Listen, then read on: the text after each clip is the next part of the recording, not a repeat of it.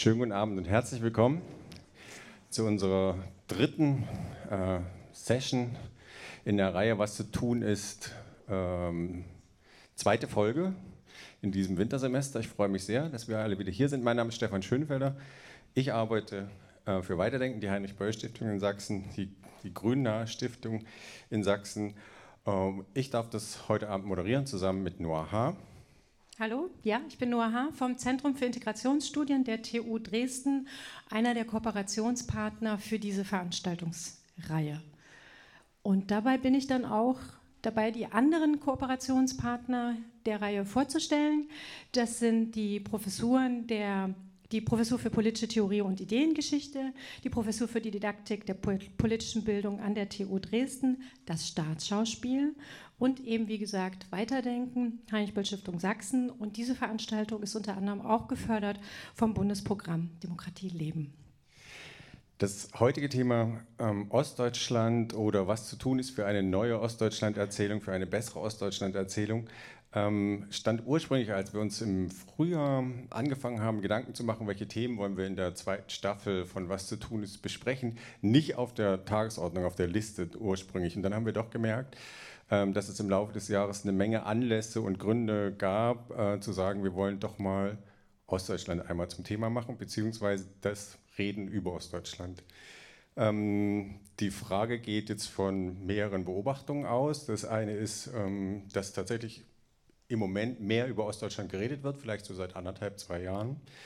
Dafür gibt es zum einen natürlich Anlässe, wie die Jubiläen jetzt, äh, 30 Jahre Revolution, 30 Jahre Wiedervereinigung und alles, was dazwischen liegt an, an Jubiläen. Ähm, aber auch der Osten und Ostdeutschland war ja Wahlkampfthema. Äh, bei der AfD hieß das, der Osten steht auf.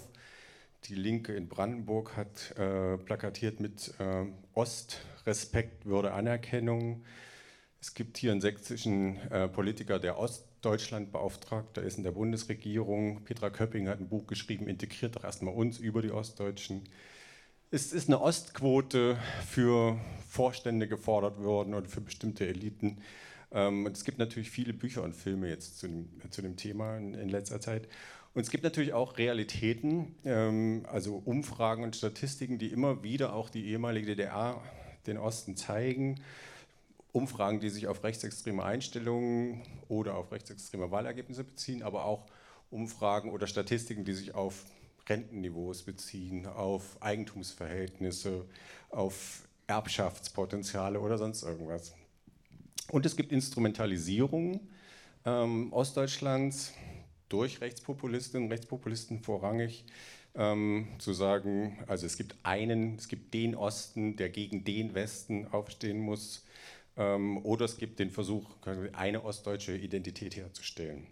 Und natürlich gibt es auch Projektionen von überall her, die Ostdeutschen sind so, die Ostdeutschen sind so, die Ostdeutschen sind alle Nazis oder alle Revolutionäre oder sind demokratisch ein bisschen zurückgeblieben oder sie sind besonders demokratisch. Manche von den Themen, die wir in der Reihe sowieso besprechen, wie die Wohnungspolitik oder in der ersten Staffel Rechtspopulismus, sind natürlich auch stark von Ostdeutschland sozusagen, also von der Geschichte Ostdeutschlands oder den Geschichten und von den Umständen überlagert. Insofern war es da auch schon immer mal Thema. Und deshalb haben wir gedacht, wir kommen eigentlich nicht drum herum, einmal auch hier zu besprechen, wie wird über Ostdeutschland geredet, was äh, läuft da schief und was können wir vielleicht tun, um eine bessere Ostdeutschland-Geschichte zu entwickeln. Dafür haben wir einen ganz hervorragenden Gast gefunden, auf den ich mich sehr freue und den Noah jetzt vorstellt. Genau, und Stefan ist nicht da alleine mit. Ich freue mich auch sehr, dass äh, Dr. Patrice Poutrous da ist, den wir für den heutigen Abend gerne hier willkommen heißen, ähm, weil aus dem, was Stefan schon gesagt hat, auch für uns am Zentrum für Integrationsstudien nochmal deutlich wird, dass auch die Frage der Integration auf das Ost-West-Verhältnis ähm, sich nochmal zeigt und eine Fragestellung ist. Und Patrice Poutrous ist Zeithistoriker und Migrationsforscher. Er hat an der HU Berlin Geschichts- und Sozialwissenschaften studiert und 2001 an der Europa-Universität Viadrina promoviert. Und den Titel möchte ich gerne vorlesen. Die Erfindung des Goldbräulers über den Zusammenhang zwischen Herrschaftssicherung und Konsumentwicklung in der DDR. Die Arbeit ist veröffentlicht, insofern auch gerne reinlesen. Er war mit verschiedenen Lehr- und Forschungsaufträgen in Hamburg, Berlin und Halle-Wittenberg und er war Fellow am Simon Wiesenthal Institut für Holocaust-Studien in Wien. Seit 2019 ist er wissenschaftlicher Mitarbeiter am Lehrstuhl für Neuere und Zeitgeschichte und Geschichtsdidaktik an der Universität Erfurt mit dem Projekt Diktaturerfahrung und Transformation, partizipative Erinnerungsforschung. Und seit 2016 ist er Mitglied im DFG-Netzwerk Grundlagen der Flüchtlingsforschung. Hieraus sieht man ein Stück weit schon die Forschungsschwerpunkte wie Migrationsgeschichte in Europa, Mediengeschichte, Geschichte des Kommunismus in Europa und Konsumkultur. Er hat nicht nur äh, wissenschaftlich publiziert, sondern es gibt auch vom 9. November 2019 ein Essay Ostdeutsche Identität, Neo-Ostalgiker, der erschienen ist in der Zeit und jetzt gerade ein äh, auch viel besprochenes und viel diskutiertes Buch umkämpftes Asyl vom Nachkriegsdeutschland bis zur Gegenwart. Und das Spannende ist, sich mit der Frage des Asyls nicht nur für die BRD, sondern auch DDR und Postwende zu befassen. Dann möchte ich noch zuletzt das Buch ähm, von 2003 ähm, vorstellen, Fremde und Fremdsein in der DDR zu den historischen Ursachen der Fremdenfeindlichkeit in Ostdeutschland. Das heißt, er hat seit vielen Jahren schon zu diesen Fragen von Fremdheit, Anderssein, wer gehört dazu, wer gehört nicht dazu, dazu gearbeitet und auch schon zur Frage, wie sich das in der DDR äh, formuliert hat. Insofern möchten wir Patrice Potrus herzlich willkommen heißen.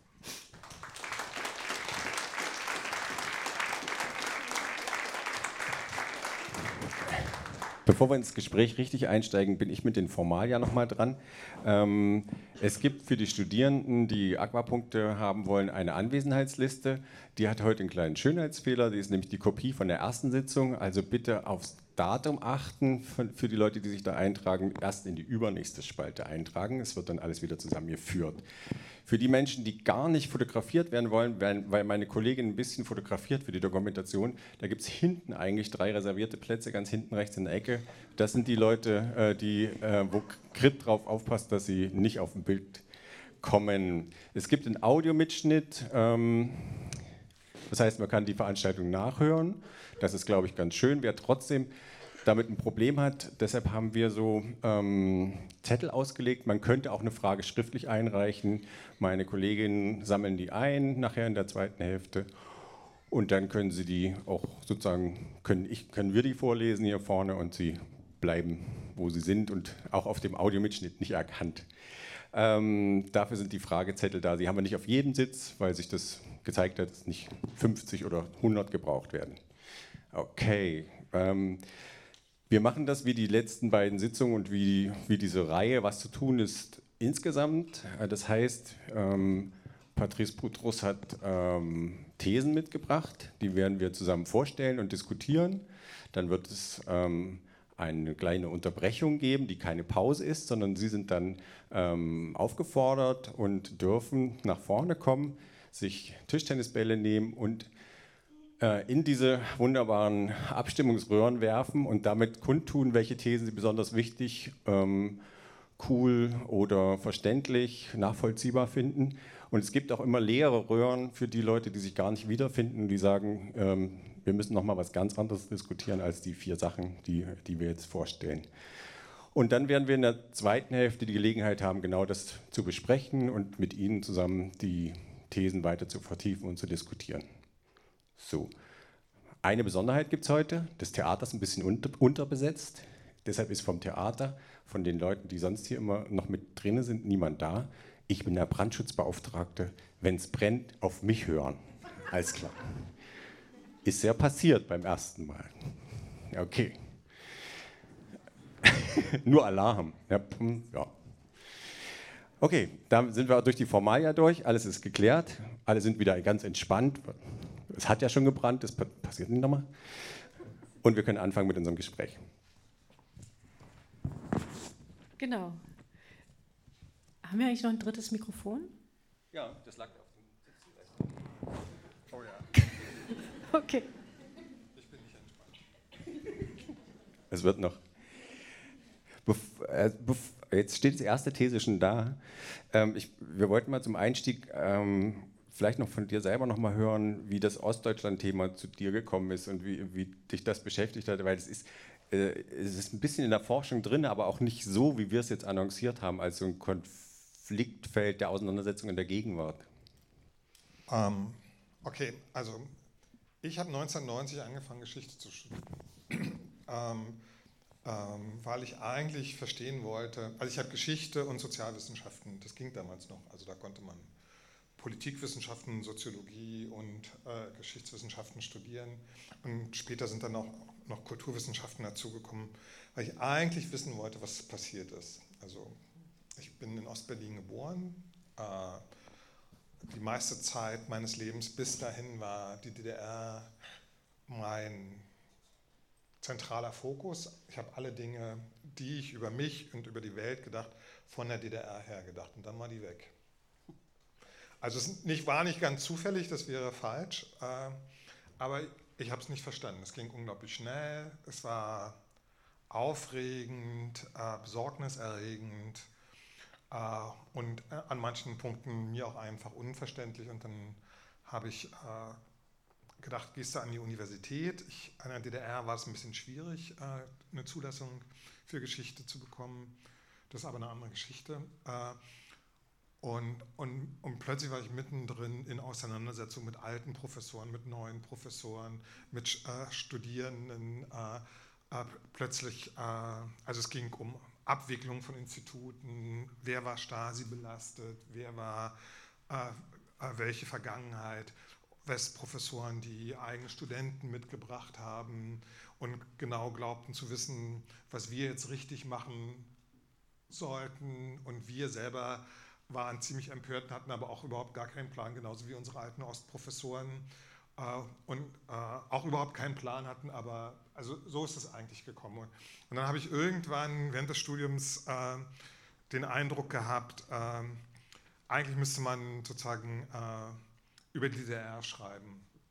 Ähm, mein, äh, meine Ma Magisterarbeit, hieß das damals noch, meine Magisterarbeit war über die äh, Wiederinstallierung der Berliner Universität, wie sie damals hieß, äh, weil sie nicht mehr Friedrich-Wilhelms-Universität heißen sollte, äh, 1946 bis 1948.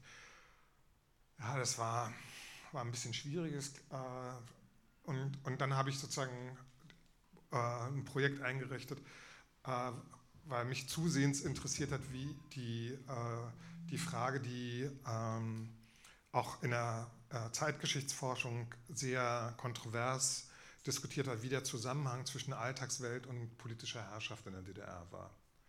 Ähm, es gab sozusagen sehr eindeutige Antworten, äh, die, die ich aber nicht plausibel fand. Und ich, äh, ich glaube, Lepsius hat auf einer Tagung dann mal gesagt, wo ich als Student war, dass die Frage eigentlich offen ist, wie sozusagen die Struktur des politischen Systems auf die Gesellschaft wirken würde. Und da habe ich gedacht, okay, prima ist offen, schreibst du eine Doktorarbeit darüber.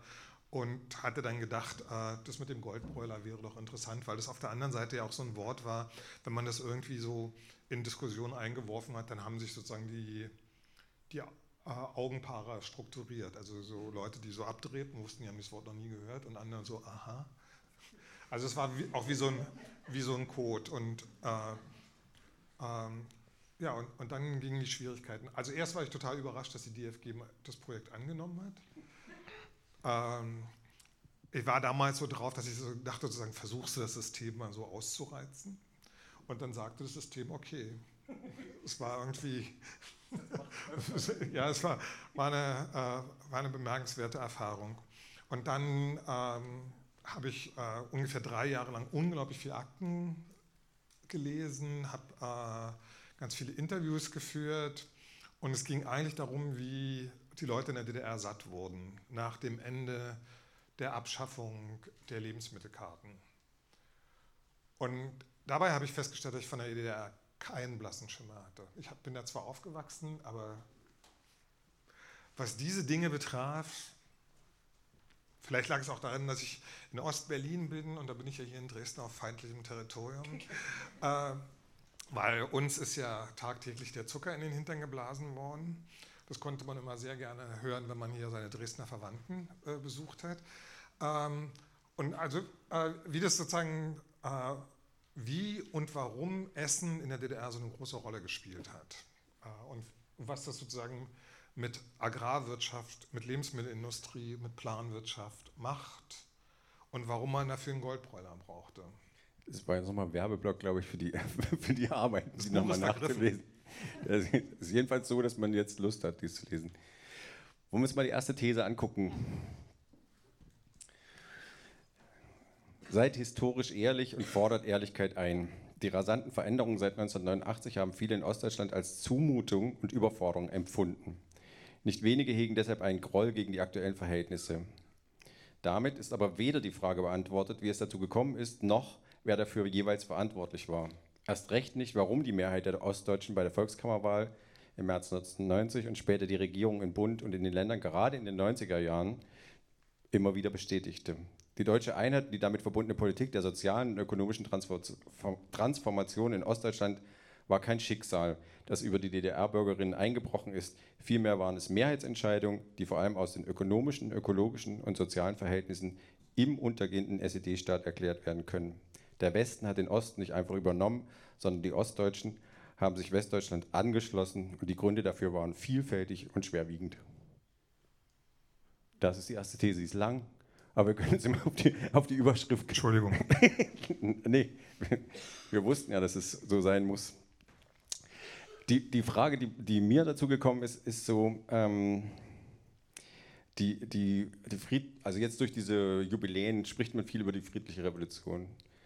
Und ähm, gerade sagen friedliche Revolution und die Wochen danach werden ja ganz stark als Selbstermächtigung der DDR-Bürgerinnen und DDR-Bürger erzählt, als, als widerständig, ähm, gewitzt, auch äh, mutig so. Und das dauert gar nicht lange, ähm, dann ist die Erzählung gar nicht mehr so als, als, als, als äh, quasi als Selbstermächtigungserzählung. Jetzt aus der Rückschau ist es ja eher so, als wären wir ähm, Objekte von Geschichte gewesen, mit denen das gemacht wird. Und die, ich habe mich gefragt, ähm, wenn wir jetzt sozusagen ehrlich versuchen, auf, auf die 90er Jahre und auf die Transformation zu gucken seitdem, wann ist das passiert? So, äh, wann, wann ist das kapiert? Ist das äh, äh, gekippt? Ist das wirklich eine Sache, die jetzt gerade erst in den letzten Jahren passiert ist, weil man oder gibt es so einen Zeitpunkt, den du wahrgenommen hast? Mit, mit, den Objekten? Ja, sozusagen, von, wo das von dieser, von dieser Form von Selbstermächtigung und eigentlich Stärke kippt auf, wir sind alle eigentlich ja Opfer und äh, haben gar nichts dazu getan und das ist mit uns gemacht worden. Also, das, also die Frage kann ich nicht genau beantworten. Mhm. Aber in meiner eigenen Arbeit äh, ist ziemlich klar, dass diese Erzählung unglaublich wirkungsmächtig ist. Also es gibt, äh, du, du, hattest es ja gesagt, wir arbeiten zu einem Forschungsprojekt über die Familienerinnerung an äh, Ende der DDR, äh, äh, friedliche Revolution und Zeit der Transformation. Und das, äh, was wir also wir sind noch eigentlich erst am Anfang, aber was man schon feststellen kann, ist, dass, äh, dass es so eine Lückenerzählung gibt, die auch immer wiederkehrt. Also es wird sozusagen die, das Ende der DDR noch erzählt und es wird sozusagen äh, die Einheitskrise erzählt. Und dazwischen gibt es eine Lücke. Äh, also die ganz oft, äh, ähm, die, das Ende der DDR wird auch sehr unterschiedlich erzählt. Ähm, man ist in ganz unterschiedlichen Positionen gewesen, stand auch zur DDR ganz unterschiedlich und betont das heute auch sehr offen. Und das scheint auch gar nicht mehr kontrovers zu sein. Zumindest in den Veranstaltungen, die wir gemacht haben, war das überhaupt nicht kontrovers. Ganz anders, als ich das zum Beispiel 1989 erlebt habe. Äh, und dann gibt es eine, äh, so eine merkwürdige äh, Vereinheitlichung die sagt, und, und dann ist sozusagen alles über uns herbeigebrochen und das meint die Einheitskrise. Und wie man sozusagen vom Ende der DDR in die Einheitskrise gekommen ist, auch persönlich, das fällt, oder fällt zumindest denen, mit denen wir geredet haben, sehr schwer. Also es ist eher sogar eine Überraschung, dass man sich dafür interessiert, also dass sozusagen nicht nur dieser Sprung gemacht wird.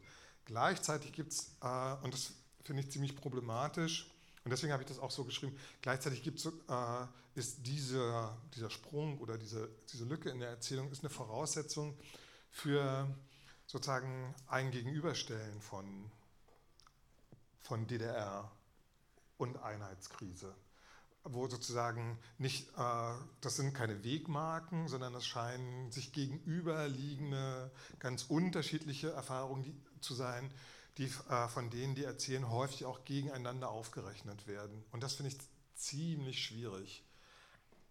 Um aber auf die Ausgangsfrage zurückzukommen, ich glaube aber, dass ich sozusagen diese äh, Erzählung, diese Art und Weise darüber zu reden, notwendig ist, um sozusagen dieses Entmächtigungsargument stabil zu halten. Nicht darüber zu reden, wie man gewählt hat, nicht darüber zu reden, was man eigentlich vorher getan hat, was man über, über die DDR eigentlich wusste, wie man dazu stand, wie man zu denen stand, die das Land verlassen haben, wie man zu denen stand, die nach Ostdeutschland gekommen sind. Über all diese ziemlich schwierigen und auch äh, schwer, äh, schmerzhaften Wege nicht reden zu müssen, sondern sozusagen das nach außen zu adressieren. Und dabei ist allerdings ein Element von Kontinuität dabei, die ich will gar nicht äh, erzählen, wie weit zurück die reicht, aber es gibt sozusagen so eine äh, äh, äh Erzählung, äh, Honecker war ein Verbrecher, Kohl hat uns getäuscht, von Angela Merkel sind wir enttäuscht. Das ist ja beinahe, und, und da habe ich nur einmal drauf gegangen, das ist doch eigentlich fast eine Kontinuität. Sozusagen, äh, man hat nicht selber irgendwie was durchgemacht, sondern es ist einem etwas zugefügt worden. Und als Historiker kann ich sagen, diese Erzählung lässt sich sehr weit nach ins 20. Jahrhundert ver, äh, verlängern. Und da liegt das eigentliche Problem, glaube ich. Die Frage, die sich mir jetzt nochmal stellt, also auch angesichts der langen These, die ja auch ein Stück weit dazu auffordert, nochmal differenziert und nuanciert zu gucken. Ganz oben drüber steht, seid historisch ehrlich und fordert Ehrlichkeit ein. Was hat es mit dieser Ehrlichkeit auf sich? Also, weil das unterstellt ja, dass es da eine unehrliche Geschichte gibt, die nicht ganz der Wahrheit entspricht. Und warum steht es so weit oben? Was ja auch heißt, das ist ja ein wichtiges Anliegen hier nochmal äh, nicht historische Wahrheit, sondern auch Ehrlichkeit einzufordern. Ja, also mit dem Gegensatz äh, äh, von Ehrlichkeit und Unehrlichkeit habe ich ein Problem, mhm. äh, weil ähm, es ist ja auch nicht so, dass wenn sozusagen äh, äh, es ist so ein bisschen wie bei der Diskussion um Kollektivschuld und dann äh, sind sich alle einig, Kollektivschuld hat es nicht gegeben und dann wird sozusagen schnell behauptet, es gebe kollektive Unschuld. So ein bisschen ist es auch mit der so, und so kompliziert ist es auch ein bisschen mit der Ehrlichkeit. Ähm, es, äh, was ich damit meine, ist eigentlich ja nicht, äh, dass die Leute lügen. Das kommt auch vor. Und selbst da muss man auch als Forscher sozusagen eher sich die Frage stellen, warum ist das so? Was für Gründe haben die dafür? Äh, äh und, und nicht sozusagen in so eine Art Verhörsituation zu kommen, ich weiß aber besser, dass es damals da und da war, sagen Sie die Wahrheit. Darum geht es überhaupt nicht. Sondern bei Ehrlichkeit geht es auch um so Fragen, sich einzugestehen, dass es nicht einfach passiert ist, ganz allgemein formuliert, sondern dass man dabei war, dass man Teil dieser, dass es sozusagen nicht einem selbst geschehen ist, sondern dass man es selbst ausgelöst hat. Ich will sozusagen nur einer kurzen Episode zeigen, die äh, in der Forschung, äh, also in der zeithistorischen Forschung, ist, sind sie alle ziemlich klar darüber, äh, dass der 9. November äh, so eine Stimmungsveränderung in Ost, auch bezogen auf dieses von Selbstermächtigung, so eine Stimmungsveränderung herbeigebracht, herbeigeführt hat. Und ich finde, zu der Ehrlichkeit gehört dazu, sich auch nochmal zu überlegen, wie war das eigentlich, als man dann rübergefahren ist und plötzlich diese aufgeräumten Orte im Zonenrandgebiet oder sogar in den westdeutschen Großstädten äh, gesehen hat und dann in die ostdeutschen Trümmerlandschaften wieder zurückgekehrt ist. Was es zum Beispiel auch für Konsequenzen hatte auf die Frage, was ist man eigentlich noch bereit auf sich zu nehmen oder ist man nicht bereit, das ist sozusagen die These, zu sagen, das sieht da so viel besser aus, das will ich eigentlich auch haben und zwar so schnell wie möglich. Mhm.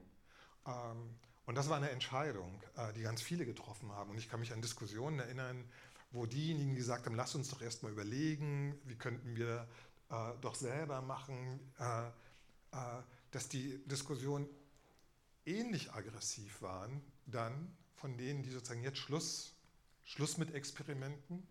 Das war, das war zwar ein geliehener Wahlspruch, aber der hat die Atmosphäre in Ostdeutschland im, insbesondere im Dezember 1990 äh, ganz stark getroffen. Und ich denke, zur Ehrlichkeit gehört eben dazu, über solche äh, Erfahrungen und auch Entscheidungen offen zu reden. Und mein Punkt dabei ist, weil dann bleibt es nicht unverständlich, was dann gekommen ist. Aber das, das bedeutet im Grunde, ähm, dass die Phase der Selbstermächtigung, auch was da erzählt wird, die, die dauert eigentlich nur äh, von vielleicht Anfang 89 oder vielleicht von der Sput vom Sputnik-Verbot 88 her bis, bis zum Herbst 89. Und ab Herbst 89 beginnen quasi die 90er Jahre, die, die dann so weggedrückt werden quasi. Das mit den 90er Jahren würde ich absolut bestätigen, ja. aber ich, äh, ich würde sozusagen, deswegen habe ich das da auch geschrieben, ich würde sagen, das Wahlergebnis vom 18. März 1990 war kein Zufall. Und das habe ich versucht zu erklären. Ähm, wirklich, also es wird ja sehr gerne jetzt und auch so ein bisschen gefühlig über Erfahrungen geredet. Aber die Erfahrung aus Kassel oder aus Hannover nach Bitterfeld oder nach Halle zurückzukehren und sich die Frage vorzulegen, was soll jetzt eigentlich werden, hat, hat auch zu Entscheidungen geführt, äh, sodass ich äh, nicht glaube, dass die äh, dass die Ermächtigung äh, einfach, also sozusagen die Selbstermächtigung einfach äh, aufgehört hat, aber schon glaube, dass man sozusagen seine Macht, die man erworben hat, übertragen hat. Das ist ja auch eine Entscheidung, auch äh, eine selbstgetroffene Entscheidung. Und es gibt, äh, also ich kann sozusagen, woran ich mich persönlich erinnern kann, ist, äh, dass es im DDR-Fernsehen, das dann plötzlich wieder ganz schnell DFF hieß, Deutscher Fernsehfunk, äh, im DDR-Fernsehen lief eine Dokumentation über die Wohnverhältnisse in Leipzig unter dem Titel Sind unsere Städte noch zu retten? In, in der Stadt, in der ich jetzt arbeite, in Erfurt, sind ganze Straßenzüge abgesperrt gewesen. Und es sollte das Andreasviertel, das heute so gerne so Prenzlauer Berg von, äh, von Erfurt genannt wird, sollte abgerissen werden. Äh, die, diese Entscheidungen sind äh, weder sozusagen einfach nur sozusagen aus einem autoritären Reflex zu begründen gewesen, sich sozusagen für die, für die D-Mark äh, zu entscheiden, äh, sondern haben mit vielen Dingen zu tun. Deswegen meine ich das mit schwerwiegenden Fragen, die, wenn man sie sozusagen deutlich machen kann, von ich dann auch glaube, dass sozusagen dieses Überwältigungsargument da nicht mehr stehen bleibt. Darauf kommt es mir eigentlich an. Kommen wir zur zweiten These. Wir, wir, haben, also wir haben insgesamt vier Thesen, aber die nächste ist auch noch mal sehr voll und dicht. Ich werde sie vorlesen. Unsere Solidarität muss universal sein. Schon deshalb sind die Ostdeutschen keine Migranten im eigenen Land, denen ihre Heimat verlustig gegangen sei, wie wiederholt formuliert wurde. Von manchen ostdeutschen Akteuren wurde sogar die These aufgestellt, die ostdeutschen Länder seien eine Art Kolonie des Westens. Beide Behauptungen vereinfachen die Verhältnisse in Vergangenheit und Gegenwart auf höchst problematische Weise, indem aus disparaten Tatbeständen wie Elitenbildung und Eigentumsstruktur in der ostdeutschen Gesellschaft die Forderung nach einer Solidaritätsgemeinschaft der Ostdeutschen begründet wird. So werden aber die Gegensätze und Konflikte in Ostdeutschland weitgehend ignoriert und wird das ohnehin dominante Opfernarrativ in Ostdeutschland nur bestätigt. Das spielt letztlich nur den rechtsradikalen Menschenfeinden in die Hände, denn es stützt deren Vorstellung von Gleichheit nach Herkunft. Es ist aber ganz praktisch das Gegenteil von innergesellschaftlicher Solidarität, die nach der Bedürftigkeit von Menschen fragt, und zwar von allen Menschen in Ostdeutschland. Da hat Stefan gleich eine Frage zu. Überraschung.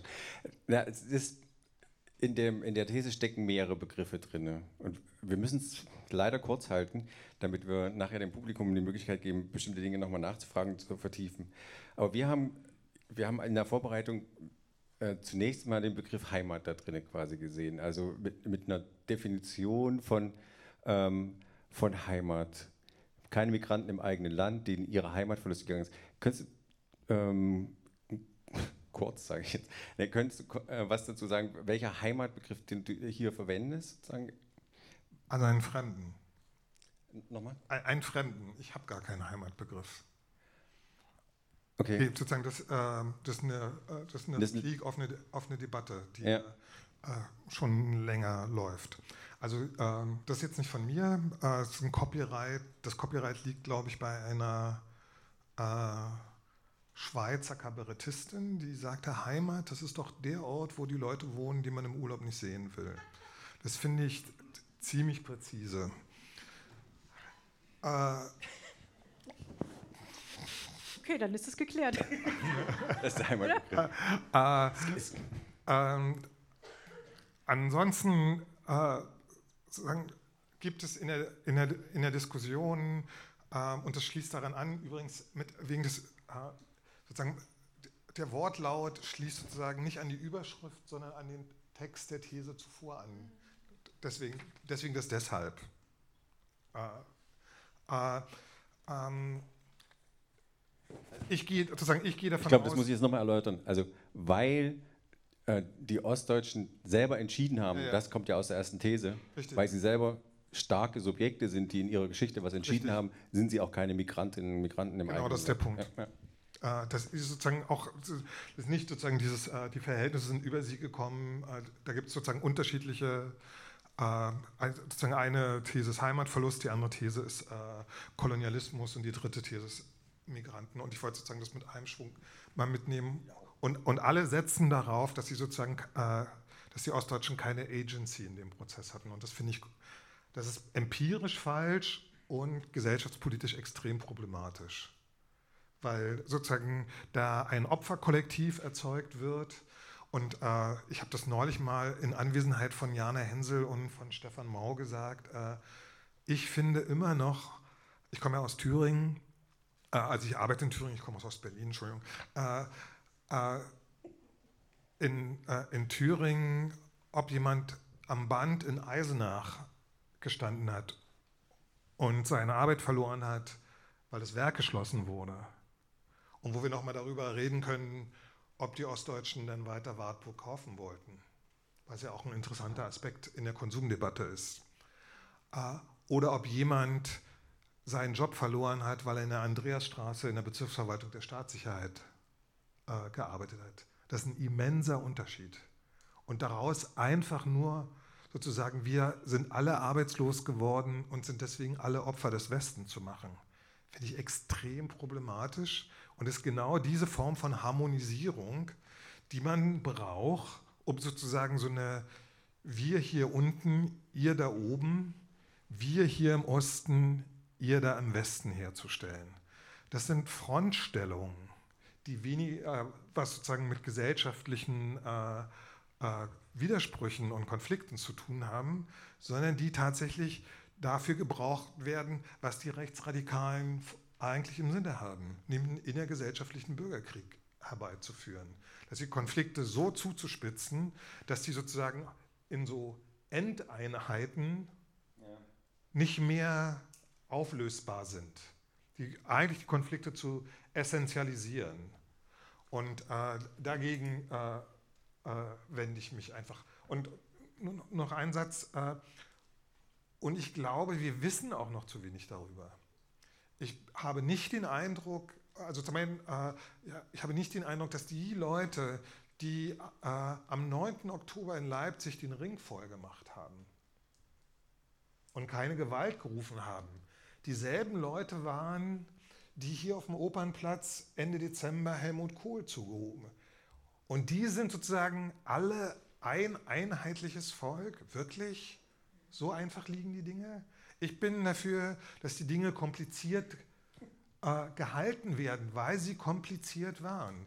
Und es könnte ja sein, dass am Ende des Jahres 1989 ganz andere Leute sich ermächtigt gefühlt haben, Entscheidungen zu treffen und sich zu äußern, als es im Oktober äh, Anfang Oktober 89 der Fall war. Auf solche Differenzen, glaube ich, äh, muss man Wert legen, sonst werden die Dinge unverständlich.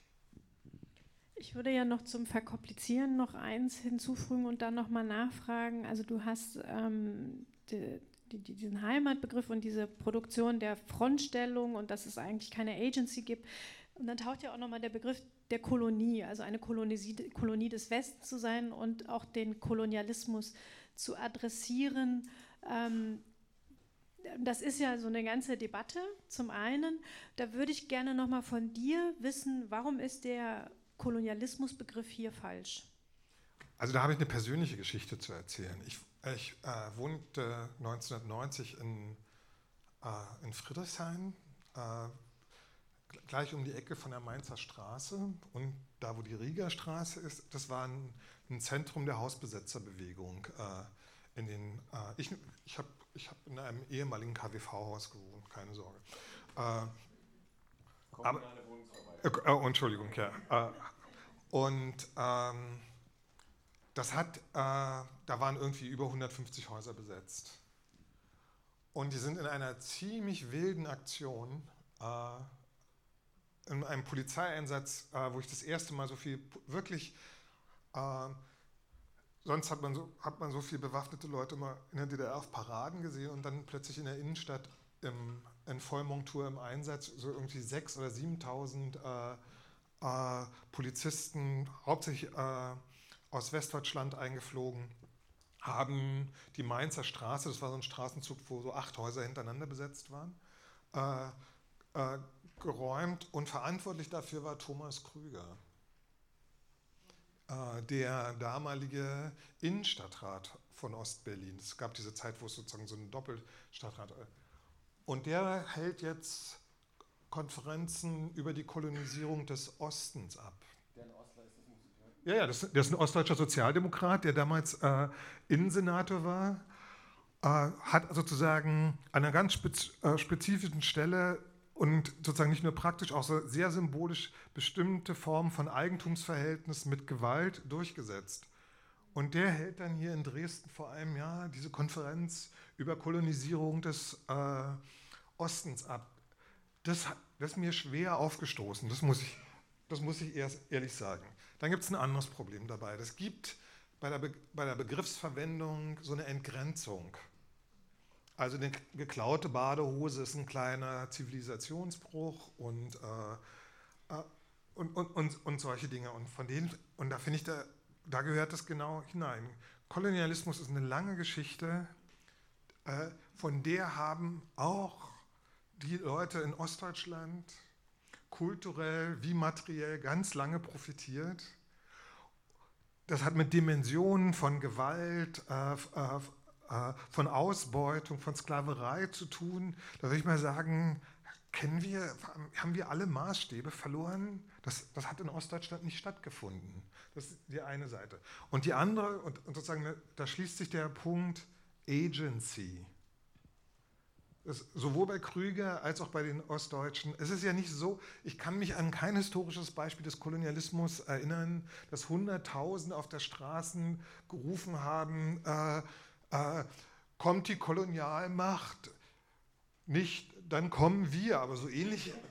Äh, also sozusagen, da findet eine Verzerrung statt, bei der aber gleichzeitig äh, äh, sozusagen das moralische Verdikt das in dem Begriff Kolonialismus drinsteckt, gerne mitgenommen wird und dann äh, sozusagen zu einer Überhöhung eines durchaus problematischen Prozesses benutzt wird, der nichts erklärt, der sozusagen äh, Front, eher Fronten schafft, als sozusagen äh, hilfreich irgendwie Zustände zu beschreiben, zu analysieren. Und deswegen äh, bin ich zu der Konferenz nicht gefahren, obwohl ich mich angemeldet habe, weil ich gedacht habe, ich glaube, ich fange an zu schreien. so viel sozusagen zu diesem Begriff der Kolonie noch in, dem, in, dem, in dieser These.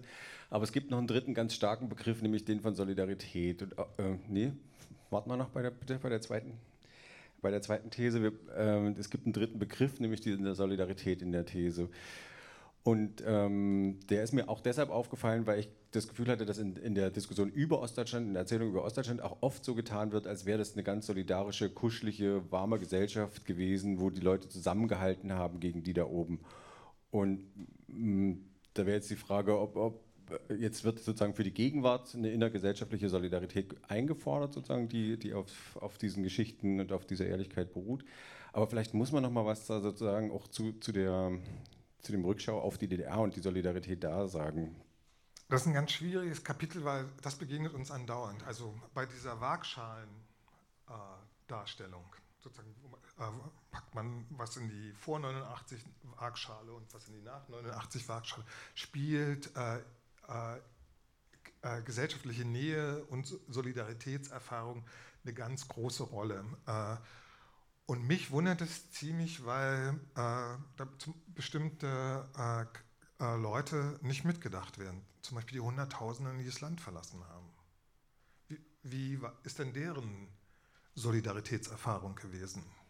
Das waren Leute, die haben gesagt, ich habe hier genug, aus ganz unterschiedlichen Gründen. Und es war furchtbar, äh, weil so im Freundeskreis, ich war ja so ein, so ein zögerlicher Gorbatschowianer, der gerne die DDR gerettet hätte und so. Und die haben zu mir gesagt, du bist das System, mit dir will ich nichts mehr zu tun haben.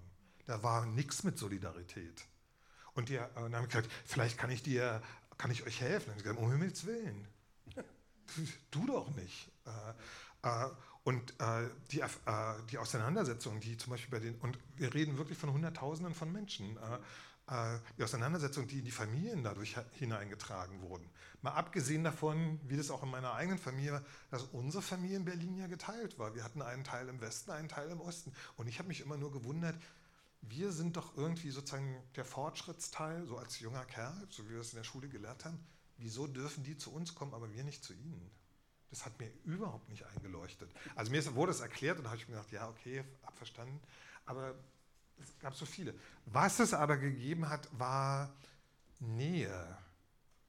Die aber, das ist meine Behauptung und die eigentlich von Soziologen auch äh, äh, bestätigt wird, die hatte aber was mit den, mit den Herrschaftsverhältnissen zu tun. Dass man sozusagen zu Leuten Nähe gesucht hat, von denen man geglaubt hat, denen kann man trauen. Aber die, hm die Rückseite dessen, woraus es entstanden ist, dass es eine unglaubliche Misstrauensgesellschaft war. Was kann ich wem erzählen? Wo kann ich was erzählen? So. Und all das zusammengenommen ist sozusagen jetzt die Basis für diese neue ostdeutsche äh, Identität, äh, wo wir alle untereinander, miteinander und es gibt sozusagen, das will ich nur noch den Satz noch sagen, es gibt Leute aus Ostdeutschland, mit denen will ich nicht solidarisch sein. Und da rede ich noch nicht mal von Rechtsradikalen. Ich rede zum Beispiel von Günter Krause. Erinnert sich noch jemand? Äh, diesem Staatssekretär, der, der eigentlich äh, dafür verantwortlich war, dass äh, äh das Treuhandgesetz so formuliert wurde, wie es formuliert wurde.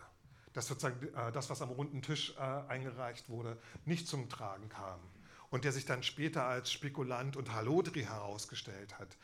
Einer der Sieger, der eine, da, da ist bei mir, das bei mir ehrlich gesagt Schluss mit Solidarität. Das sind Leute, Genau, das, das, ist auch mein Eindruck, wo ich sagen würde, die, die, Solidaritätsgesellschaft in der DDR ist eine sehr, sehr klein und enge und ich, ich habe immer gesagt, eine familienbezogene eigentlich, ne? so, so, wie du gesagt hast, so eine Vertrauensgeschichte. Das ist, mh. So schade, dass wir nicht so länger bei den Thesen bleiben können. Aber jetzt müssen wir zur dritten, weil wir haben nur noch so ungefähr 10, 15 Minuten, um die Thesen anzugucken gemeinsam. Und die These 3, soll ich wieder vorlesen? Erzählen wir die vielen unterschiedlichen Geschichten. Schon der genaue Blick auf die sogenannte Wendezeit, eine Vokabel der SED-Führung, die viele andere friedliche Revolutionen nennen, zeigt, dass die Menschen aus der DDR die Menschen aus der DDR haben diese aufregende Periode höchst unterschiedlich erlebt, wie auch die deutsche Einheit. Die unterschiedlichen Erfahrungen hingen unter anderem davon ab, wie Mensch zum ruinierten DDR-Staat stand und welche Hoffnungen und Erwartungen mit denen sich anbahnenden Veränderungen verbunden wurden. Es gab Vorstellungen, die vom Reformkommunismus über einen sozialdemokratischen dritten Weg, einen liberalen Verfassungspatriotismus, eine ökologische Erneuerung, einen feministischen Aufbruch, ein neoliberales Wirtschaftswunder, eine Rückkehr zum Nationalstaat, bismarckischer Prägung bis hin zu einer rassistischen Volksgemeinschaft reichten. Vieles davon waren Illusionen und manches sollte sich besser nicht bewahrheiten. Schon deshalb kann eine Ostdeutschland-Erzählung jenseits von Opfermythos und Menschenfeindlichkeit weder eine Erfolgs- noch eine Verlustgeschichte sein. Vielmehr sollte es eine Erzählung von vielen und doch miteinander verbundenen Geschichten sein, bei der auch diejenigen Raum haben, die bisher kaum zu Wort kommen. Das genau. spricht wir haben jetzt ein bisschen über die Differenzen geredet und die, und die Kleinteiligkeit, aber es spricht eigentlich dafür, weiter über den Osten zu reden, oder? Also das spricht nicht dagegen, nicht über den Osten zu reden. Ich bin, ich bin dafür, dass man über den Osten redet, aber sozusagen nicht wie eine Entität oder sozusagen etwas, äh, Monolithisches. Äh, ich, äh, eigentlich eine ziemliche Pathosformel fällt mir gerade auf. Äh, das ist aber entstanden, nachdem äh, Mao sein Lütten-Kleinbuch vorgestellt hat und er äh, äh, von einer hessischen Journalistin darauf angesprochen wurde, dass doch Lichtenhagen gleich um die Ecke gelegen hätte. Und das ist das, was ich eigentlich meine. Das sind über, selbst über Orte, über die man redet, gibt es sozusagen verschiedene Dinge. Und da, da kommen, sind auch manchmal so Leute, nicht zu Wort gekommen, die aber Teil dieser Geschichte sind.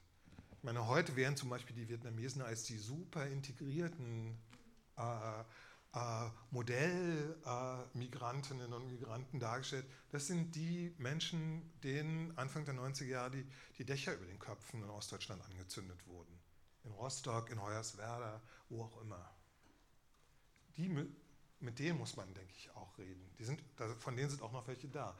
Und ich finde auch, äh, dass, es, dass sich wirklich lohnt, äh, und da ist die Überraschung übrigens in, äh, in Thüringen sehr groß, sozusagen einfache Lebensgeschichten sich wieder anzuhören. Wie ist man durch diese unübersichtliche, anstrengende, schnelle, schwere Zeit gekommen?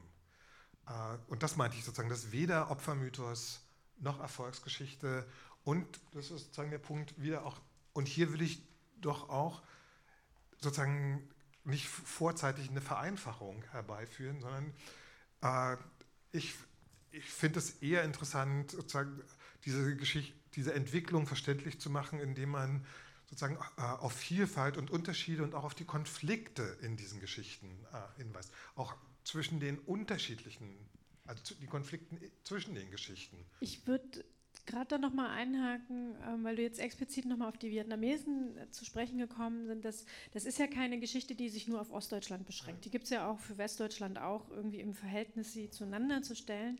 Aber dennoch würde ich nochmal fragen, also ob diese These, erzählen wir die vielen unterschiedlichen Geschichten, ist diese These dezidiert bezogen auf die ostdeutsche Erzählung? Und soll daraus sozusagen eine gemeinsam deutsche oder ist das etwas, was sozusagen sich eigentlich auch bis hin in so eine europäische Perspektive zieht?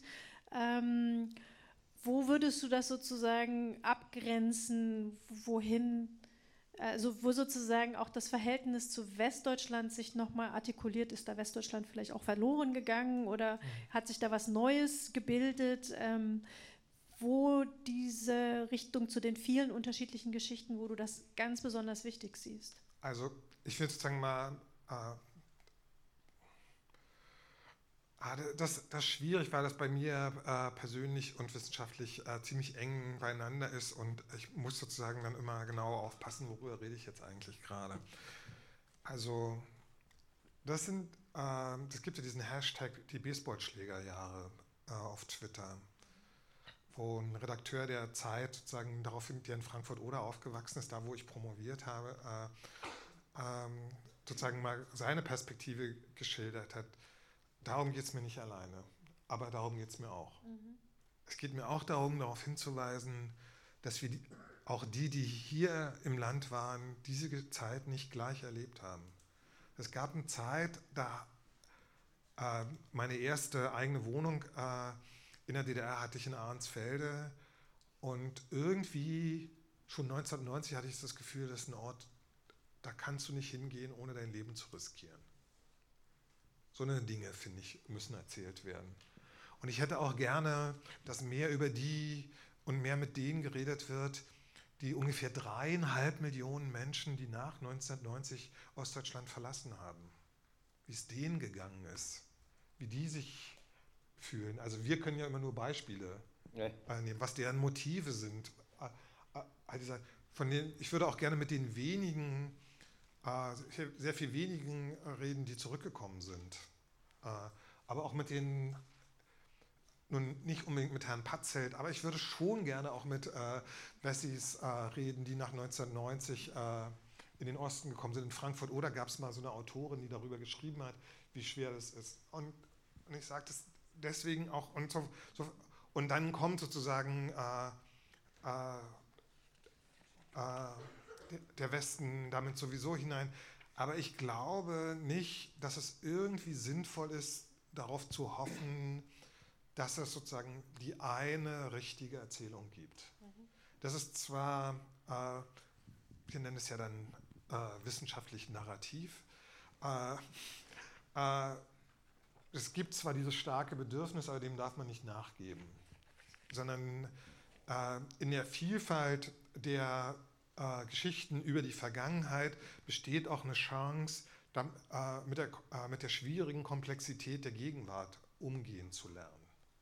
Sozusagen nicht einfach sich auf einen Punkt, auf ein Ereignis zu beziehen, sondern äh, auch zu realisieren, dass es sozusagen außerhalb des eigenen Lebenshorizonts äh, Perspektiven gibt, die nicht minder äh, äh, wichtig, bedeutsam sind und die auch ebenso zur Erklärung der Verhältnisse beitragen können. Sodass ich sozusagen, natürlich kann man das dann alles auf so eine Superebene heben, aber sozusagen äh, ein sogenanntes Master-Narrativ halte ich eher für ein Problem als für nützlich. Also ich merke, wie mir auch nochmal neue Fragen aufkommen, weil wir sozusagen changieren zwischen, was ist die Erzählung, welche vielen Erzählungen sollte es geben und auf der anderen Seite, was konstituiert eigentlich unsere Gesellschaft. So, also da, da changieren wir jetzt gerade, aber ich würde dennoch sagen, wir kommen jetzt zur vierten These, damit wir nämlich auch dann auch hier abstimmen können.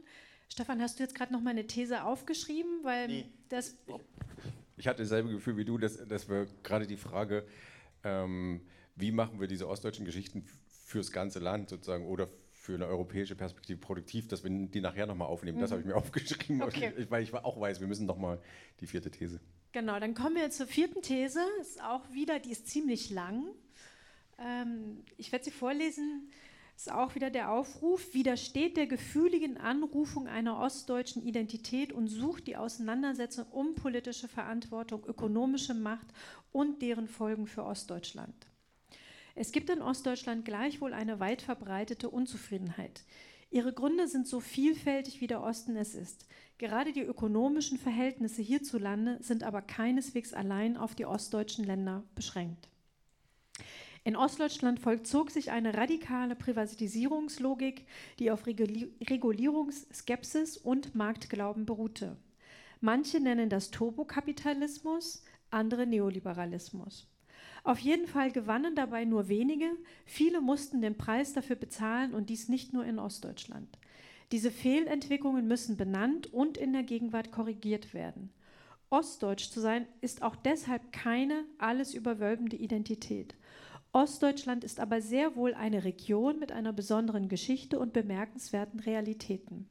Vor allem aber ist es ein Raum mit sehr unterschiedlichen Menschen, die in sehr verschiedenen Verhältnissen leben. Diese Vielfalt ist ein Reichtum, aus dem Selbstbewusstsein und Handlungsfähigkeit gewonnen werden kann. Auch, auch ein bisschen Pathos, ne? Ja.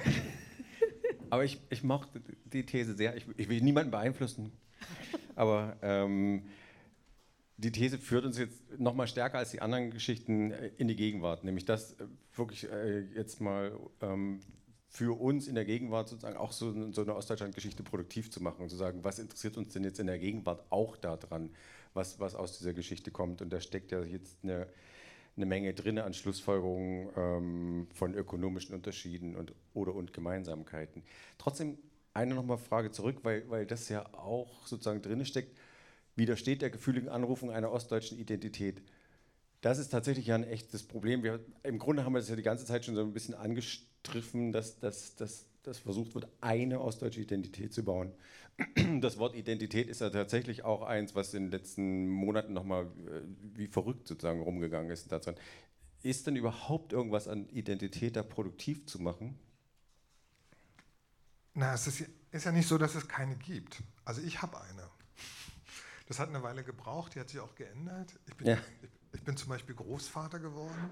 Das hat meine Identität total verändert. Echt? Ja, wenn so, so ein Wurm da auf deiner Schulter einschläft, hätte ich nicht gedacht, dass sowas nochmal passiert. ähm, und, aber es führt gleich zu dem Punkt. Die verbindet mich aber gar nicht mit allen oder mit ganz vielen Leuten. Die verbindet mich mit meiner Enkelin. Ich finde, dass Identität was Hochkomplexes, was Bedeutsames ist, äh, in dem es um die Frage des Selbst in der Welt geht, um Anerkennung oder Nichtanerkennung.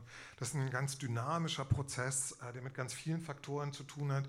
Der hat unter anderem damit zu tun, was für Eltern man hat, ob man ein Mann oder eine Frau ist, ob man alt ist oder jung, ob man gesund ist oder krank, mit ganz, ganz unterschiedlichen Sachen, die kann man sozusagen auf, äh, auf verallgemeinerbare äh, äh, Worte oder Kategorien äh, hinführen aber die sind nicht miteinander identisch.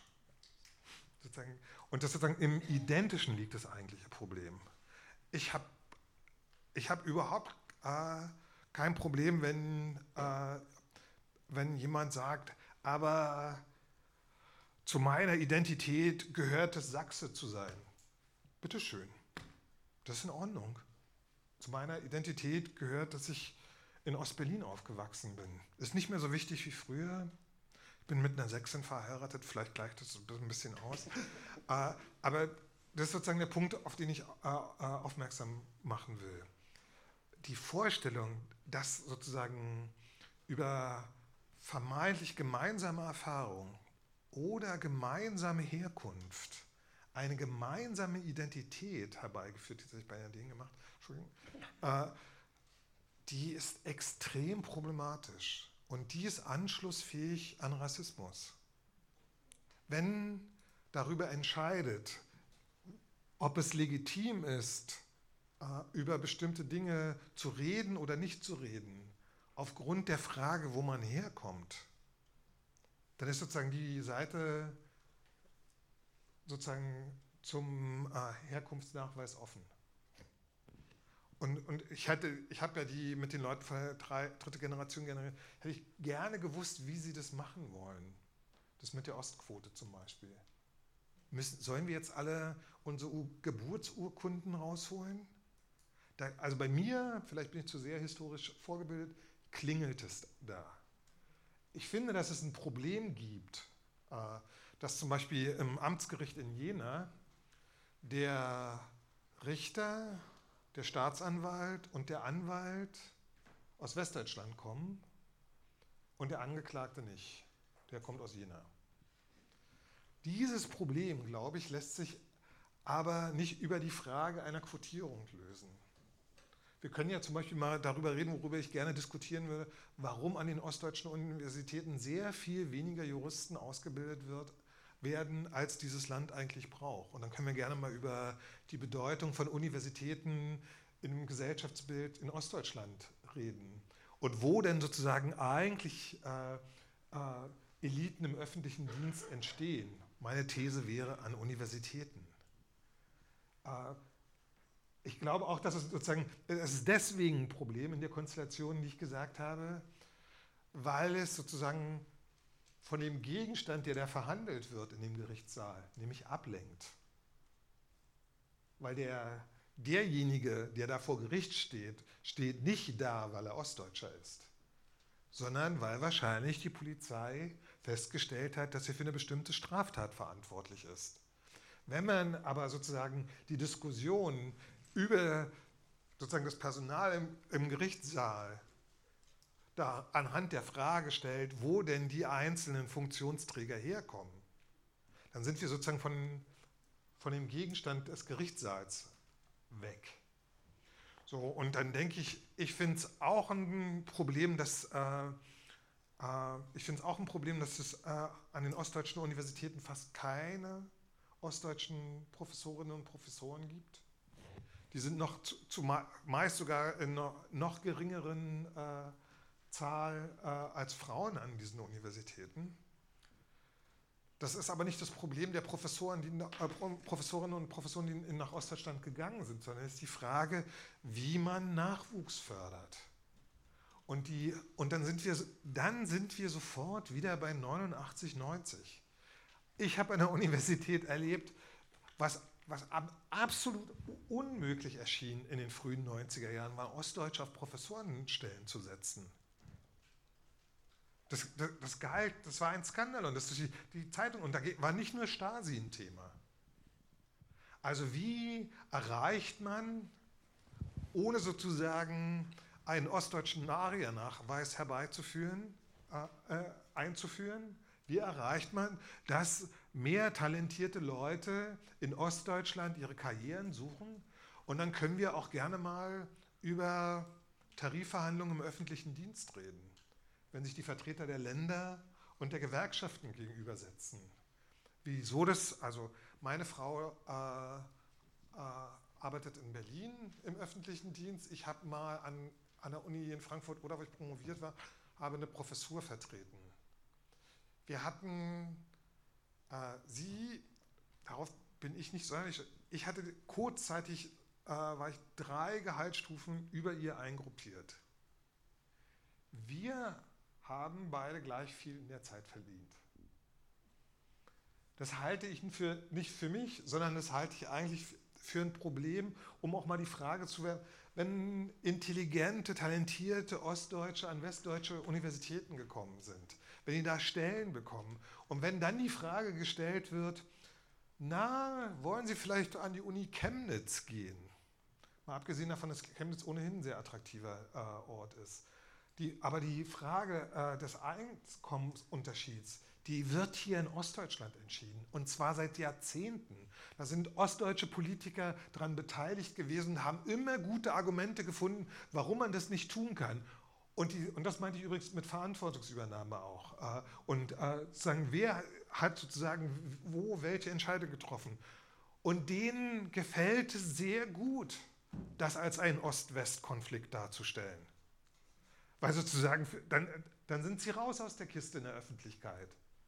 Äh, ich, ich, bin mal von meinem Doktorvater nicht zu einem Empfang von Manfred Stolpe äh, zugelassen worden, weil ich unglaublich zornig war äh, über die Art und Weise, wie, an, wie, in Brandenburg die Universitäten unterfinanziert wurden. Und das wurde dann systematisch angefangen. Dann gab es keine Tutorien mehr, dann gab es äh, plötzlich kein Geld für studentische Hilfskräfte mehr. Es gibt so gut wie keinen Mittelbau an ostdeutschen Universitäten mehr. Der wird nur drittmittelfinanziert.